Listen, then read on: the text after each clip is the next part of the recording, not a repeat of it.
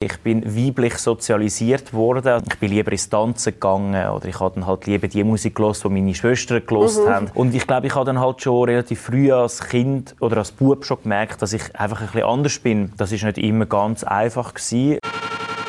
Das ist der Podcast vom Essay Talk. Mein Name ist Sina Albisetti und heute bei mir im Studio zu Gast ist der ehemalige Brüssel-Korrespondent und neue Tagesschau-Moderator Michael Ruchenstein.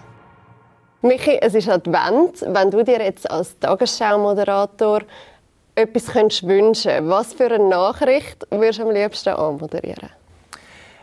Ja, es ist jetzt gerade eine sehr grosse Nachricht, aber ich glaube wirklich, dass der Krieg in der Ukraine vorbei wäre. Das ist jetzt gerade so der erste Gedanke, den ich habe, äh, wenn ich an das denke, äh, weil ich das wirklich ähm, eine sehr belastende Zeit finde. Ich glaube auch, auch für uns, äh, weil der Krieg wirklich nöch ist. Wir berichten ja in der Tagesschau fast täglich darüber. Wir sehen auch viel mehr Bilder als die, die man dann zeigen. Und ich finde, es ist wirklich ähm, sehr eine belastende und eine schwierige Situation. Und ich glaube, wenn man dort wieder Frieden könnte haben, wäre das etwas, äh, wo sicher auch zum Advent würde passen geht es dir nach? Weil du setzt dich natürlich äh, auch redaktionell oder, mit diesen Themen vermehrt auseinander.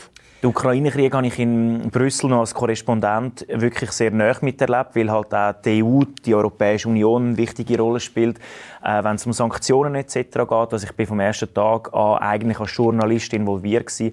Und ja, es geht mir wirklich näher, weil es eben ähm, weil es sehr nah ist von uns. Und, und man mhm. sieht ja auch die Leute, dass ich reise viel mit dem Zug. In Köln beispielsweise sind sehr viele ähm, Schutzsuchende dann aus der Ukraine angekommen. Man ist mit ihnen im Zug gehockt und manchmal mhm. hat man fast ein, ein schlechtes Gefühl auch, man hockt da mit seinem iPad und schaut irgendeine Serie und nebenan hocken Leute, die mhm. aus einem Krieg flüchten. Mhm. Ja, ich finde es schon schwierig.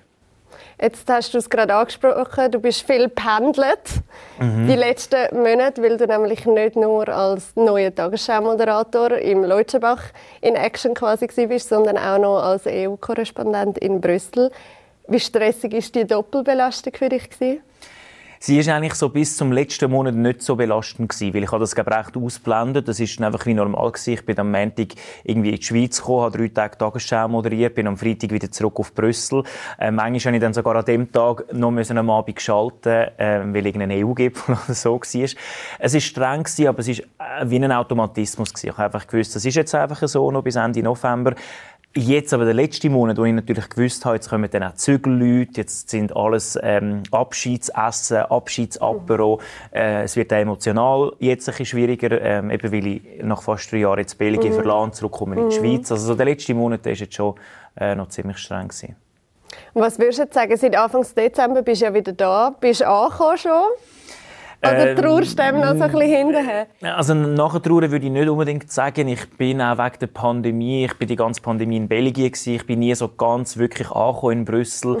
In meinem Privatleben, im Beruf schon. Also beruflich gesehen habe ich das ähm, hervorragend in drei Jahren eigentlich mhm. gefunden. Aber ähm, meine Familie ist da, meine Freunde sind da in der Schweiz. Ähm, oder sagen wir, die meisten von meinen Freunden sind da. Und darum ist eigentlich die Vorfreude grösser gewesen, zum Zurückkommen. Angekommen bin ich aber noch nicht wirklich. In meiner Wohnung stehen etwa noch 30 Jahre Zügelkisten um und äh, ich weiß auch nicht, wann ich Zeit werde um die mal auszupacken. Äh, darum, das braucht noch ein bisschen Zeit. Wie ist der Umzug gelaufen? Ist das kompliziert so? Das ist eigentlich nicht kompliziert jetzt in meinem Fall, weil das macht dann für mich ein Zügelunternehmen. Die kommen, packen alles ein, fahren über die Grenzen, gehen an Zoll, sind zwei Tage später in Zürich, dann alles wieder aufstellen, mhm. äh, das meiste auspacken. Ähm, das ist jetzt bei mir nicht möglich gewesen, weil meine Wohnung nicht so groß ist und ich gar noch nicht weiss, wo ich all die Sachen selber verstauen soll, die ich mir in Brüssel angesammelt habe. Ich hatte dort äh, eine Loftwohnung gehabt, durch das haben die Möbel einfach viel mehr Platz gehabt, was natürlich super cool war. Mhm. Äh, meine Wohnung in Zürich ist wiederum einiges kleiner äh, und darum sind halt einfach die Möbel näher beieinander. Das ist mehr ein, Tetris. wie wie mache ich das jetzt? Aber nein, nein, sie haben Platz. Weißt du so ein bisschen, was du aus Brüssel wirst vermissen? Also in erster Linie meine Freunde. Ich habe sehr gute Freundschaften geschlossen. Ich habe zum Beispiel eine Nachbar Nachbarin, gehabt, Katrin, äh, die auch eine Journalistin ist, Korrespondentin für deutsche Zeitungen, die eine unglaublich gute Freundin geworden ist, äh, wo ich auch täglich noch im Kontakt bin, wo ich, wo ich wirklich vermisse. Äh, auch andere Freunde, die man natürlich kennengelernt hat. Dann sind es die Gespräche über die EU-Politik. Also ich finde, Brüssel ist wirklich für einen Journalist, äh, wenn man gerne politischen Journalismus hat, ein hervorragender Ort. Das ist einfach toll, die Gespräche, die man da jeden Tag hat, hat man da wieder Infos, man bespricht irgendwie wieder da etwas und so. Das ist wirklich super cool. Und das Essen. Ich finde, Brüssel hat eine hervorragende Gastronomie. Also das ist echt eine Freude, wenn man in Brüssel kann, am Abend weggehen kann essen Was war dein Lieblingsessen dort? Mein Lieblingsessen ist eigentlich so Fusion Asian Küche. Mhm. Äh, und da gibt es ein paar Restaurants in Brüssel, wo das, wo das so anbieten, dann auch mit einem lässigen Ambiente oder mit einem lässigen Konzept. Und das ist eigentlich so das, was ich dort am liebsten habe. Was hast du jetzt am meisten gefreut, hier in der Schweiz? Ich freue mich schon am meisten, wieder da zu sein bei meiner Familie. Mhm. Äh, meine Schwestern haben, haben beide Familien mit Kind. Äh, wir verbringen mit, mit unseren Eltern sehr viel Zeit. Äh, mit meinen Freunden, die mittlerweile auch viele schon Kinder haben. Mhm. Also ich komme irgendwie in ein Umfeld zurück, wo wirklich, da ist wirklich vieles passiert in diesen drei Jahren. Äh, auf das freue ich mich eigentlich sehr. Und natürlich schon auch auf meinen Job, ähm, den ich eben zwar schon seit dem August mache, aber jetzt irgendwie äh, mich voll auf das fokussieren, mhm. äh, der Tagesschau zu arbeiten, auch mit dem Team von der Tagesschau zu arbeiten. Auf das freue ich mich eigentlich schon sehr fest. Und wie ist es, deinen Traumjob zu machen? Ja, es ist eigentlich etwa so, wenn er in meinem Traum war. Also ich moderiere ja eigentlich schon seit ich 15 bin vor der Kamera. Ich habe ja mit den Videogängen angefangen, mit Jugendfernsehen, habe dann beim Tele 1 in Luzern lang auch Nachrichten moderiert. Und klar, Tagesschau, das ist dann nochmal ein anderes Niveau, das ist auch nochmal eine andere Professionalität. Und ja, also ich finde es einfach hervorragend. Wirklich, ich finde es mit dem Team in erster Linie zusammen zu arbeiten, äh, für die wichtigste Nachrichtensendung zu arbeiten von der Deutschschweiz, das ist schon schon sehr lässig. Was sind jetzt für dich im Studio die grössten Challenges? Also wir haben ja ein neues Studio ja. seit ein paar Wochen. Ähm, wir sitzen neu im Studio und zwar auf einem Drehstuhl. Im alten Studio sind wir gestanden. Und das ist wirklich schwierig, genau, dass man sich nicht die ganze Zeit äh, bewegt, wenn man in einer Bar hockt und irgendwie, äh, genau, äh, dass man gleich relativ ruhig ist. Ähm, es ist auch um einiges kleiner das neue Studio. Also man fühlt sich noch ein bisschen eingängter als im alten Studio. Ich glaube, das sind Sachen, wo man sich einfach daran gewöhnen muss, ähm, bis man dann so ganz im Groove drin ist. Aber ähm, im Großen und Ganzen finde ich es ein super lässiges Studio. Ähm, wir haben neue Elemente, die wir damit arbeiten können. Und ja, es macht Spaß. Jetzt bist du mit 33 ein junger Tagesschau-Moderator. Was würdest du sagen, bringst du jetzt als Jungspund in diese Sendung mit?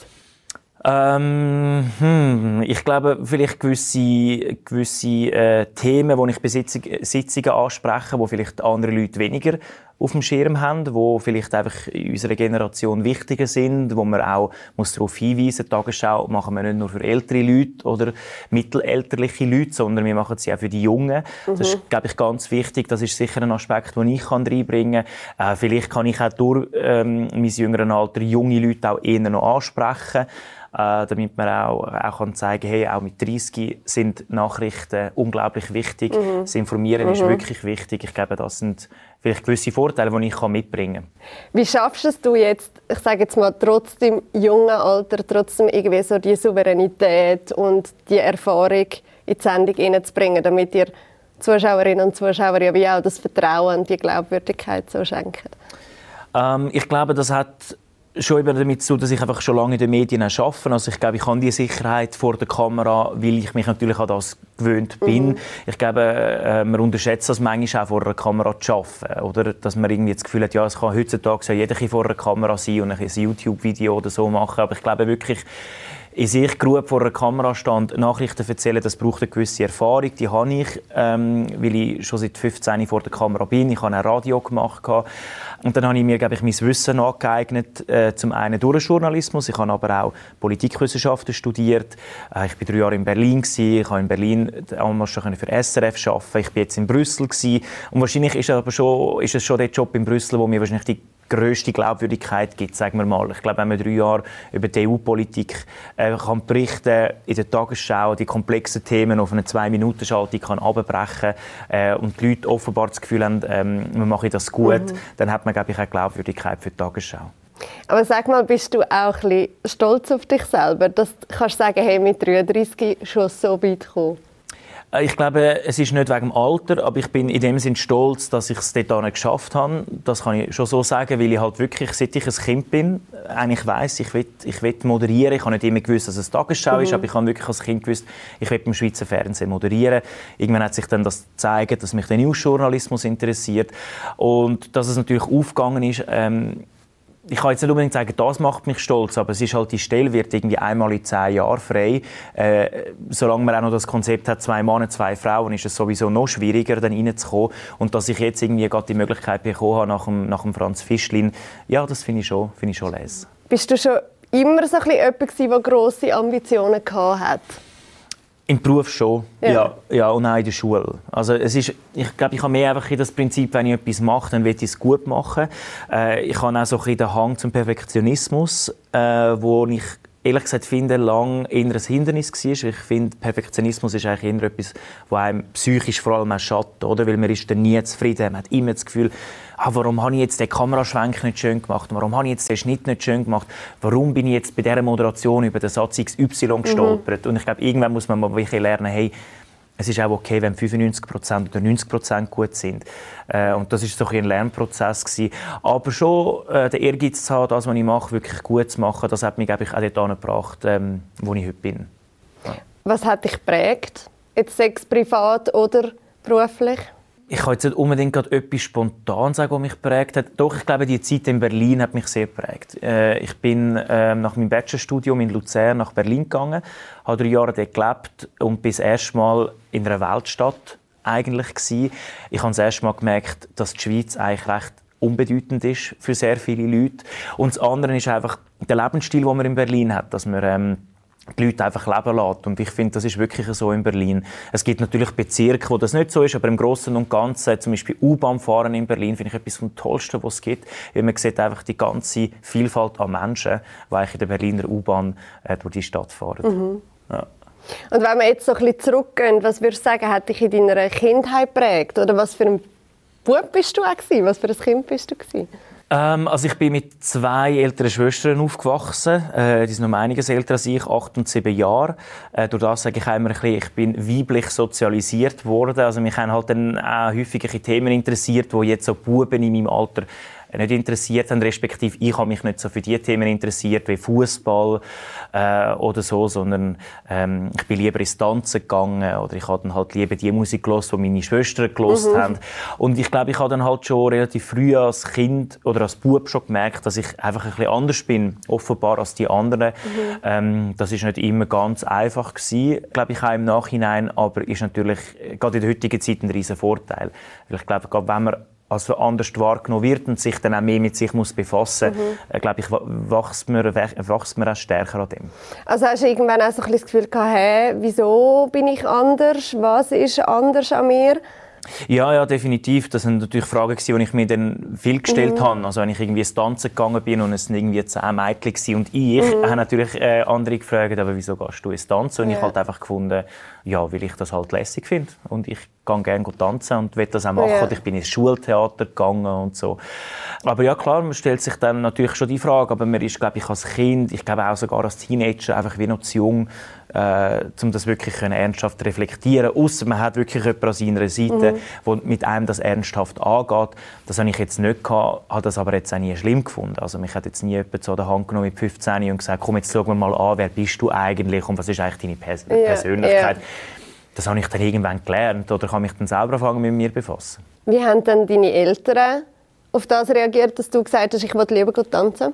Die haben das immer cool gefunden die haben mich immer in dem unterstützt. Ähm, klar, äh, mein Papi und so, der hat dann vielleicht mal einen Spruch gemacht, aber der hat das eigentlich immer sehr liebevoll gemacht und hat das immer sehr, sehr unterstützt. Und meine Eltern haben mich immer äh, natürlich auch bis heute sehr unterstützt. Ich glaube, es gibt auch keine Tagesschau, die sie nicht gesehen haben, mhm. irgendwie, wo ich moderiert habe, schon ja. damals beim Radio und so. Ja. Also die Unterstützung ist auf jeden Fall immer da gewesen. Sie werden sich vielleicht manchmal schon gefragt haben, äh, warum eben geht er jetzt tanzen und nicht Fußball spielen. Ja.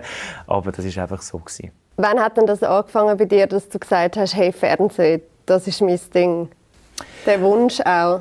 Ähm, das hat tatsächlich angefangen in der Primarschule. Ich glaube, das war die fünfte Primarklasse. Ähm, meine Eltern haben Sport aktuell geschaut. Dort hat Regula Späni moderiert, äh, ehemalige Sportmoderatorin. Und also ich sehe das heute genau noch vor mir, die Situation, wenn ich vor dem Fernseher stand zu meinen Eltern sage, das will ich auch machen. Und dann bin ich am nächsten Tag zu meiner Primarlehrerin und habe gesagt, Frau Stucki, ich will äh, Fernsehmoderator werden, wie mache ich das? Und dann habe ich dann an Fernsehmoderatorinnen und Moderatoren Briefe geschrieben. Ich habe meine Eltern äh, gesagt, wir müssen jetzt in Schweizer Fernsehen Sendungen schauen. Ich weiss noch, wir sind dann Eigermönch und Kuhn. Das ist, glaube die erste Sendung, äh, wo, ich, wo ich dann live gesehen habe. Und auch dort wieder, wo wir mit dem Auto weggefahren sind, habe ich zu meinen Eltern gesagt, und da werde ich mal arbeiten. Ich habe das einfach irgendwie gespürt oder ich weiß, ja, ist noch schwierig zu erklären, aber ich habe einfach wie gewusst, ich will da an und ich will da arbeiten. Ich will in diese Fernsehstudios. Aber eben krass schon für ein Kind, nach den Aufwand betreiben, ja. Briefe schreiben ja. und so, das ist ja. so mega dranbleiben, hartnäckig sein und so. Ja, und ich glaube auch irgendwie Heute würde ich sagen, das war meine Intuition. Ich bin glaube jemand, der recht ein gutes Bauchgefühl mhm. hat, der recht gut auf das los. Das habe ich natürlich mit 8 nicht können oder nicht aktiv. Ja. Aber wahrscheinlich ist es gleich mein, mein Bauchgefühl, meine Intuition gewesen, die damals schon gesagt hat, das ist der Weg, ähm, wo du jetzt kannst gehen, wenn du willst. Und wenn du das willst, dann machen wir das und dann äh, schauen wir, dass es möglichst gut rauskommt. Wie bist du ähm, in der Schule gewesen? Ein Strebsamer oder ein Schwatzsamer? Oder beides? ich bin ein Streber ich war Uhrenstreber spätestens ab dem Gimmi. Aber ich glaube, ich bin gleich immer ein, ein ich sage jetzt einmal, ein lässiger Streber gewesen. Also ich bin trotzdem natürlich in den Ausgang gegangen und so. Das ist mir immer mega wichtig. Mhm. Meine Freunde sind mir wichtig gewesen. Aber es ist mir schon wichtig dass ich wirklich gut bin in der Schule. Das hat auch wieder mit dem Perfektionismus zu, weil ich habe mir eigentlich immer gesagt, du wirst es nur zum Fernsehen schaffen, wenn du der Beste bist. Das würde ich natürlich heute niemandem so mit auf den Weg geben. Jemand, der sagt, ich jetzt am Fernsehen, würde ich dem natürlich nicht sagen, du schaffst das aber nur, wenn du der Beste bist. Ja. Aber so in meine innere Stimme hat einfach gesagt, du musst der Beste sein.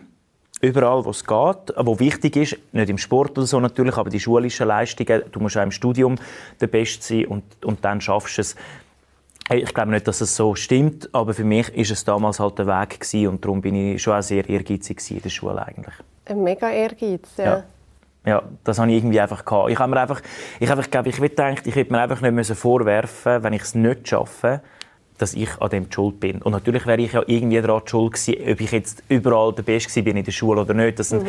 eben aus heutiger Perspektive alles solche Sachen, wo man auch könnte sagen, naja, also ein bisschen mehr Lockerheit hätte er vielleicht auch gut tun, aber ja, ja, ich habe jetzt den Weg gewählt und ich also bin ganz okay.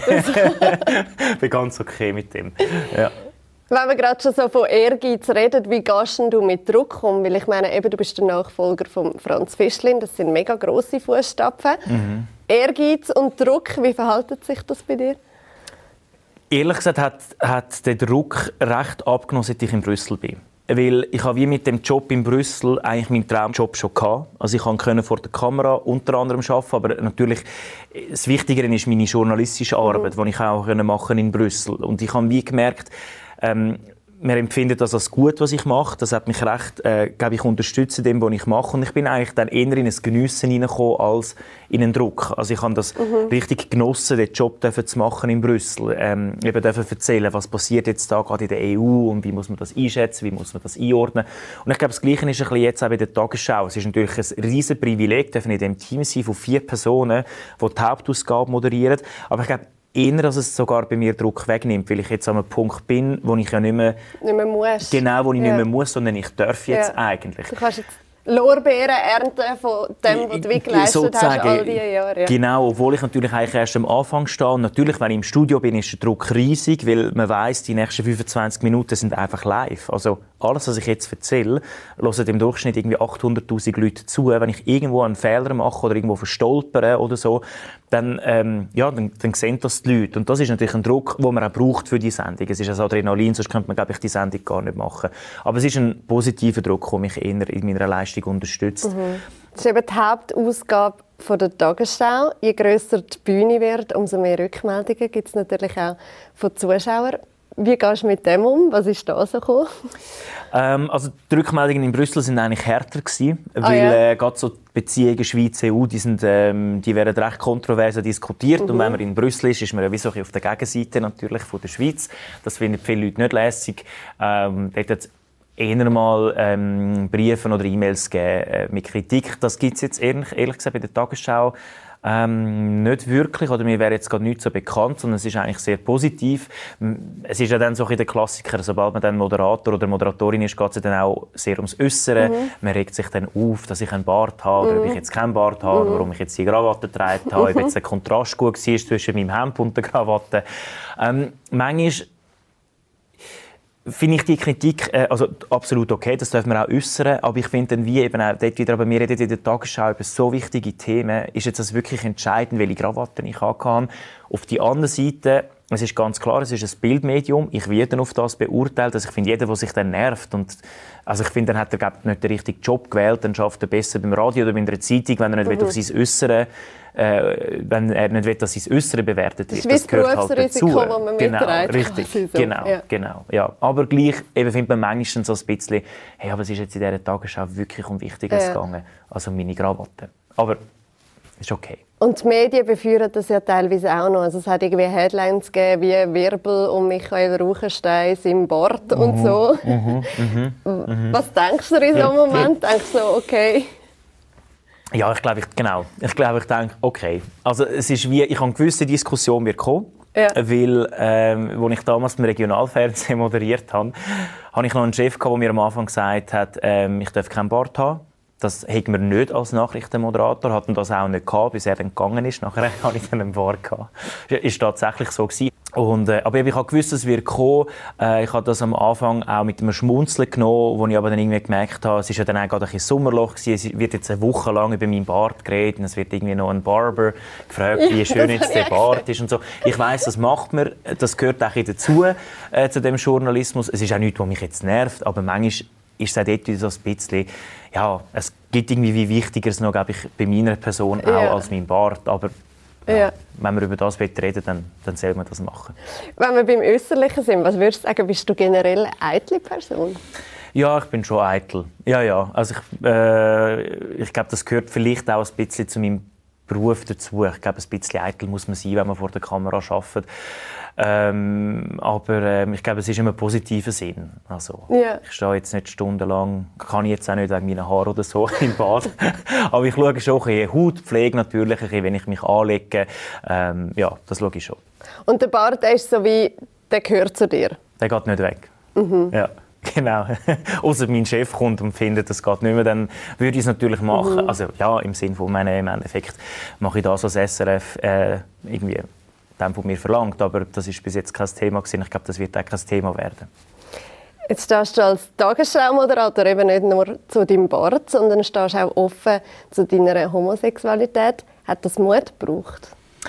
Eigentlich nicht, weil ich glaube, man hat äh, das in den Medien ein bisschen grösser dann aufgebaut, als es für mich persönlich ist, weil ich lebe ja seit Jahren offen schwul, also es ist kein Geheimnis in meinem Umfeld, es ist auch kein Geheimnis in meinem mhm. Geschäft oder sonst irgendwo.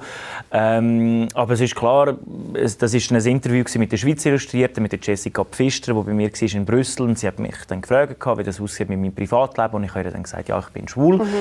Also ich glaube auch, wenn man mein, mein, mein Instagram anschaut, man muss zwar ein bisschen zwischen den Ziele lesen, würde man jetzt sagen, aber ich glaube, man würde auch anhand von meinem Instagram relativ schnell irgendwann mal merken, äh, dass mir wahrscheinlich Männer relativ gut gefallen. aber gelten bist du in dem Fall privat eh schon lange Ja, ja, ja, genau. Das ist auch, genau, das ist so und das ist auch kein Geheimnis in dem ja. Sinn. Ja. Wie wichtig ist es dir dann trotzdem gewesen, eben auch zu sagen, mal der Schweizer Illustrierte, ich bin schwul? Und wieso ist es vielleicht auch wichtig? Ich glaube, es ist eben darum wichtig, weil in der heutigen Zeit Homosexualität nach wie vor ähm, nicht normal ist für ganz viele Leute. Ich glaube, das muss man wirklich einfach auch sehen. Man sagt zwar ja oft, ja, aber wir sind doch alle offen und so. Und wenn man eben dann mal mit den Leuten redet, äh, also kommt immer ein darauf an, natürlich auch wo, in welchem Kontext und so, aber man merkt dann schon, es gibt immer noch viele Leute, die gewisse Vorbehalte haben. Ähm, es gibt auch Leute, die einem auch direkt ins Gesicht sagen, ich finde, es ist nicht normal, dass du schwul bist, das ist etwas, was nicht normal ist oder so. Und mhm. solange die Leute finde ich, noch so denken und so reden, ist es wirklich wichtig, dass man in der Öffentlichkeit auch über das redet, dass man einfach auch sagt, hey, es ist absolut okay. Äh, momentan ist auch eine ganz große Diskussion um Transsexualität beispielsweise und so. Auch das, ich finde, es ist wirklich wichtig, dass man über das redet, dass auch die Leute ihre Stimme bekommen, dass sie ihre Plattform bekommen, um einfach zu sagen, hey, ich bin einfach sexuell nicht so wie die heteronormative Welt, aber wegen dem bin ich trotzdem voll okay. Oder? Und das finde ich wirklich okay. wichtig. Oder also, mehr, ja, ja, einfach ja. genau. Aber ich glaube, eine Gesellschaft braucht einfach manchmal auch den Prozess. Und für uns in Westeuropa, wir ähm, uns häufig ja ähm, sagen ein bisschen, wir die Werte so stark leben. Das ist ja gerade in der EU auch ein riesiges Thema, wenn man dann nach Ungarn und Polen schaut, wo man beispielsweise ja das wieder neu herausgefunden hat, sagen wir mal so, dass man Wahlkampf gegen die Homosexuellen beispielsweise machen kann. Also in Polen gibt es LGBT-freie Zonen beispielsweise. Ähm, in Ungarn tut man das ja auch wieder sehr aufleben lassen, das konservative Bild. Und eben darum kann man vielleicht sagen, okay, bei uns im Westen machen wir recht grosse Fortschritte, aber man darf zum Beispiel auch nicht vergessen, also die Ehe für alle ist noch nicht so lange bei uns äh, im, im, Gesetz sozusagen, auch in Deutschland nicht. Ich war damals im Deutschen Bundestag, gewesen, äh, wo die Ehe für alle durchgekommen ist. Ich war dort fürs Fernsehen. Gewesen. Also äh, so normal ist es einfach in unserer Gesellschaft wirklich noch nicht, wie, wie wir das gerade auch wir wahrscheinlich, die in der Stadt leben und so, mhm. äh, wo das einfach viel normaler ist, aber gerade auf dem Land ist es das häufig einfach nicht. Und darum ist es glaube ich, einfach wichtig, dass man mit den Leuten redet und ihnen das auch erklärt und ihnen aber auch die Zeit gibt, finde mhm. ich, ähm, ja, um mit dem auch lernen umzugehen. Siehst du dich auch in einer Vorbildrolle oder das nicht mal? Ich bin in dem Sinne dann gerne ein Vorbild für junge Leute, es können auch ältere Leute sein, die sich noch nicht geoutet haben. Mhm. Äh, dann bin ich gerne ein Vorbild, einfach mehr zu sagen, hey, schau, ich bin auch schwul, ich habe den Prozess auch durchgemacht, ich bin heute Tagesschau-Moderator, eben, ich ähm, kann ich kann auch so einen Job haben, das spielt überhaupt keine Rolle, ob ich heterosexuell bin, homosexuell bin, bisexuell bin. Ähm, wichtig ist, was ich daraus mache, wichtig ist, was ich für einen Job mache und alles andere eben, sollte eigentlich keine Bedeutung. Wie ist denn das bei dir damals? Ist dieses Outing dir schwer gefallen? Ja, ja, also, es ist mir auch schwer gefallen. Es ist nicht ganz so einfach gewesen. Ähm, das ist ein gewisser Prozess gewesen, was es gebraucht hat. Yeah. Ich glaube gerade auch, dass wir eigentlich noch davon reden müssen, dass man ein Outing muss machen, heißt ja eigentlich meistens schon, dass es eben nicht so ganz einfach ist. Mhm. Ähm, aber wenn ich beispielsweise jetzt in meinem Freundeskreis schaue, äh, meine Freunde, die jetzt Kinder haben, oder eben auch meine Schwestern, die Kinder haben, die Kinder wachsen ja mit mir auf als ihr Schwulonkel, als ihr Schwulkollege. Ich glaube, für die Kinder beispielsweise wird das ganz normal mhm. werden. Das mhm. ist einfach so. Und, mhm. ähm, und irgendwann wäre es einfach schön, genau, das müsste gar kein Thema mehr sein, sondern man würde eben auch am Tisch so dann auch reden und fragen, und, mhm. hast du eine Freundin, hast du einen Freund, hast du jemanden kennengelernt und so. Und dass man das auch nicht immer so auf das dann, äh, genau, zu fest reduziert, reduziert ja. genau. Hast du diesbezüglich Rückmeldungen bekommen von Zuschauerinnen oder Zuschauern? Ja, es hat sogar sehr viele Rückmeldungen gegeben, ja. äh, sehr positiv. Äh, ja. Lustigerweise auch sehr viel aus Deutschland, weil äh, die Mannschaft, das ist ein, ähm, ein Gay-Magazin, mhm. die haben das äh, auf ihrer Webseite glaube ich, geschrieben, haben Bezug auf das Schweizer illustrierte Interview und das wird eben auch in Deutschland sehr intensiv gelesen. Auf einmal hat es ganz viele äh, Instagram-Freundschaftsanfragen aus Berlin, aus Köln und so gegeben. Und es war eher so, gewesen, dass sehr viele Leute eben gedankt haben dafür und gesagt haben, merci vielmals äh, dass du öffentlich anstehst ja. für das öffentliche Outing. Ja, das ist schon. Schön. Also hast du quasi, sehr positiv gewesen. quasi Fanpost bekommen, oder genau. sogar noch ein ja. Liebesbriefe. genau. Ja, die gibt es manchmal auch. genau. Die gibt es manchmal auch. Aber du bist Single? Ich bin Single. Und wie hast du es so mit dem Alleinsein? Bist du jemand, der das gut kann? Weil ich glaube, jetzt gerade in Brüssel bist du sehr Einzelkämpfer mhm. gewesen, mhm. oder? Mhm. Ähm, ja, ich glaube, ich kann das eigentlich sogar sehr gut. Ich ähm, habe mich ähm, eigentlich auch sehr an das gewöhnt. Ich bin eigentlich auch recht gerne allein. Also ich komme gerne am Abend heim, mache meine Wohnungstüre mhm. zu und weiß, das ist jetzt mein Space. Ich bin da alleine. Äh, ich kann ein bisschen rumnuschen, wenn ich will. Das habe ich eigentlich recht gern. Ich ähm, habe mich glaube einfach auch an die Unabhängigkeit gewöhnt. Also dass ich halt einfach auch am Donnerstag kann entscheiden, okay, ich gehe jetzt morgen auf Berlin und ich muss mich bei niemandem mhm. rechtfertigen und sagen, oh, jetzt haben wir doch eigentlich andere Pläne am Wochenende, sondern ich habe Lust, das, das, äh, das zu machen. Aber äh, Brüssel ist wie nochmal eine andere Liga, äh, in dem Sinne wegen der Pandemie. Weil ich bin wirklich auf Brüssel gekommen, zwei Monate später hat der Lockdown angefangen. Äh, Belgien hat wirklich äh, zwei sehr harte Lockdowns gehabt. Man hat auch nur noch zwei Leute dürfen treffen eigentlich. Äh, und dort ist die Einsamkeit manchmal schon schwer ertragbar ehrlich gesagt, ja.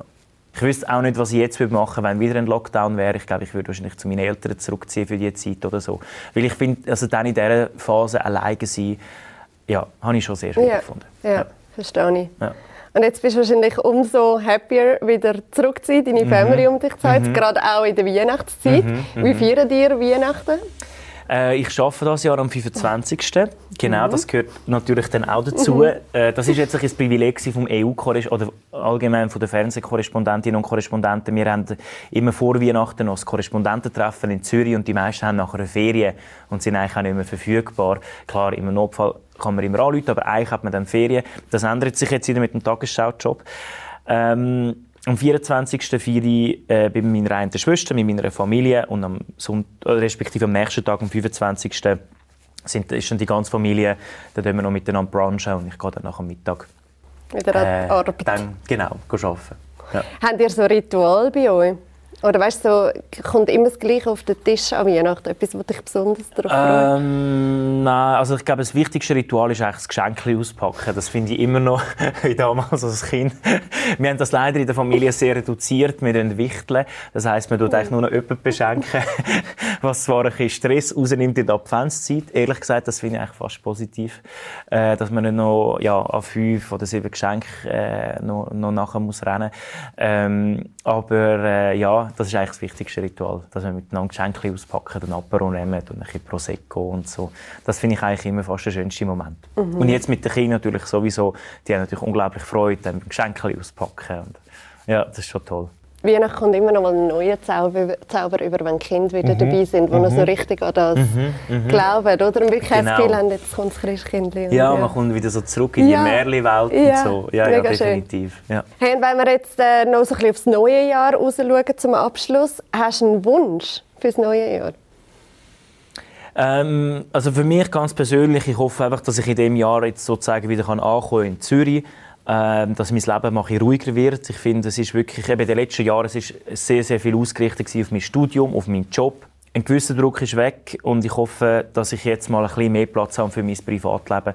Das wäre eigentlich so für das nächste Jahr mein Wunsch, dass mein Privatleben wieder ein bisschen mehr, ein bisschen mehr Platz bekommt. Mhm. Auch gerade im Vorsatz wahrscheinlich. So bisschen, genau, oder? ja, genau. Ich wünsche dir ganz, ganz eine schöne und besinnliche Adventszeit, einen mega guten Start da in der Schweiz zurück auch schön bist da Danke, Danke vielmals für die Einladung und auch dir ganz eine schöne Adventszeit. Wer gerne noch Gesichter zu unseren Stimmen möchte sehen, kann den Essay-Tag in einer Kurzfassung auf schweizer-illustrierte.ch als Video schauen.